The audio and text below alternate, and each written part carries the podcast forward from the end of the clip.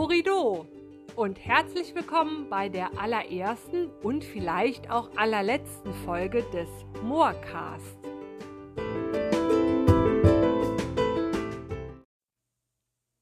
Und da ich ja total gut erzogen bin, möchte ich mich natürlich kurz vorstellen, bevor ich hier drauf losquatsche.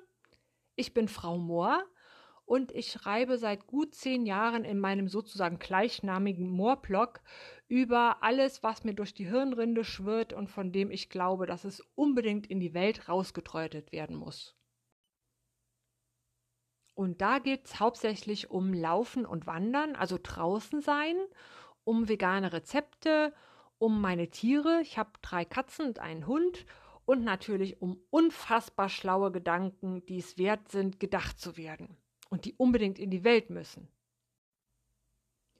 Ja, und wie so viele Menschen auch, habe ich gerade ziemlich viel Freizeit und habe mir gedacht, ich teste mal dieses neumodische Podcast-Zeug. Und das ist der erste Versuch. Für diesen Test habe ich einen alten Blogartikel ausgebuddelt.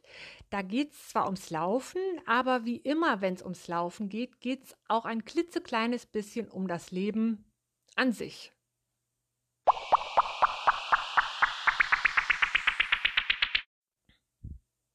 Und der Artikel heißt Eine Bordsteinschwalbe macht noch keinen Sommer. Zugegebenermaßen passt der Titel nicht so wirklich zum Text, aber ich fand es damals witzig und man möge mir nachsehen. Es ist Freitagmorgen, wobei die dezente Betonung dabei auf dem ersten Teil des Wortes liegt, also Freitag. Die Vöglein chilpen sich in Wolf und die Frühlingssonne lacht sich krumm und schief. Und ich starre missmutig aus dem Fenster und ziehe einen Flunsch. Die Tatsache, dass mein Auto heute ein Date mit dem TÜV hat, ist schon allein aufgrund der bloßen Sache an sich schon ein Grund für brummiges Augenbrauen zusammenziehen.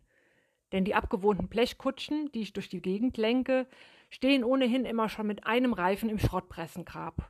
Und die Beziehung zu meinen Autos wurde nicht nur einmal durch den gestrengen technischen Überwachungsverein schmerzlich beendet.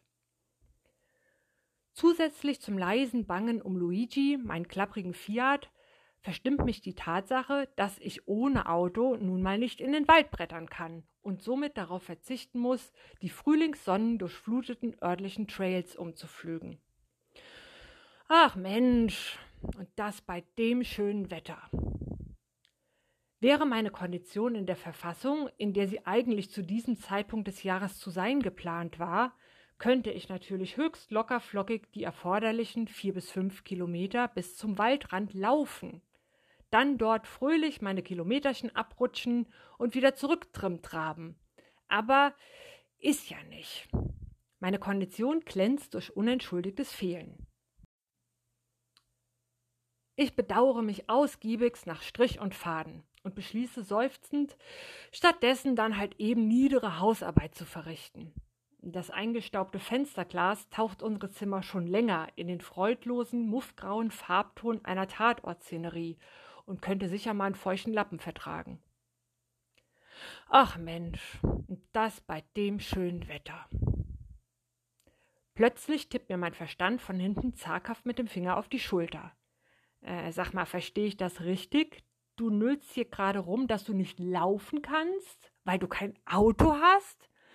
Ja, und dabei ist so schönes Wetter.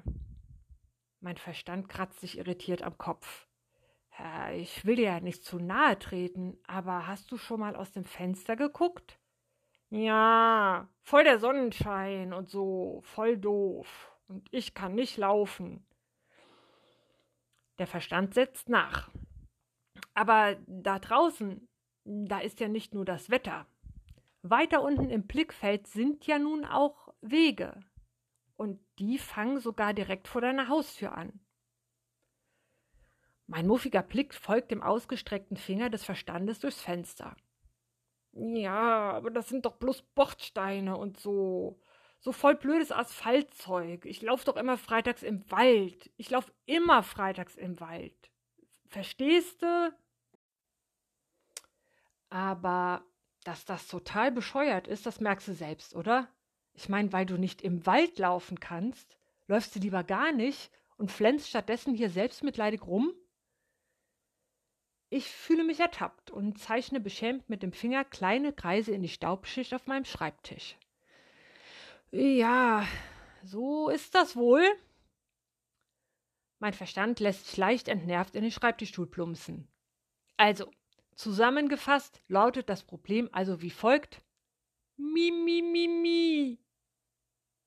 Naja, bei Licht betrachtet, von dem durch die trüben Fenster nicht gerade viel hereindringt, hat der hirneigene Klugscheißer natürlich recht.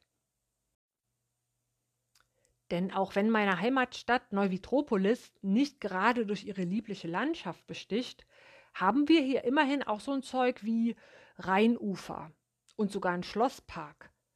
So richtig scheiße ist das ja nun auch nicht. Ich sattle also die Straßenlaufschläppchen und schlurfe los. Ich tappe über Bordsteine, bewundere frisch geknospte Krokusse und Narzissen in den Vorgärten. Ich überquere Straßen und lasse mich sogar huldvoll dazu herab, das Ganze trotz aller asphaltierten Widrigkeiten nicht ganz unangenehm zu finden. Großherzig, wie ich nun mal bin. Auf die müffelnden Autos und nervigen Ampeln könnte ich zwar locker verzichten, aber der frische Wind am Ufer des Gevatter Rhein pustet mir die Abgase recht schnell wieder aus den Haarspitzen. Und der berühmte Fluss legt sich auch idylletechnisch im Rahmen seiner Möglichkeiten ganz schön ins Zeug. Und trotz der unkoordinierten Hundegassiführer und der überquellenden Mülleimer gibt sich der Schlosspark heute auch mal weitestgehend liebreizend. Ja, läuft. Da kann man nicht meckern.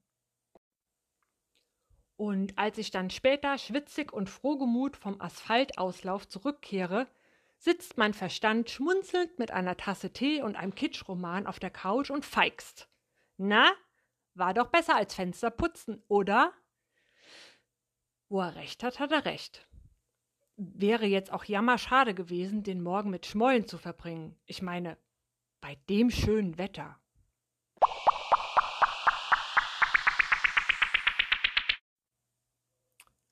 Und die Moral von der Geschichte, wobei ich jetzt darum bitte, sich das Wort Moral mit H vorzustellen, also M-O-H-R-Al, Moral.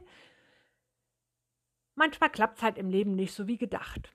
Dann kann man natürlich da sitzen und jammern und meckern und sich bedauern. Oder man kann einfach überlegen, was man stattdessen machen kann. Und irgendwas geht immer. Ja, und damit ist der kleine Techniktest auch schon zu Ende. Jetzt äh, wird es spannend, ob es mir gelingt, das Ganze zusammenhängend hochzuladen. Und vielleicht bis bald. Don't forget to Schabernack.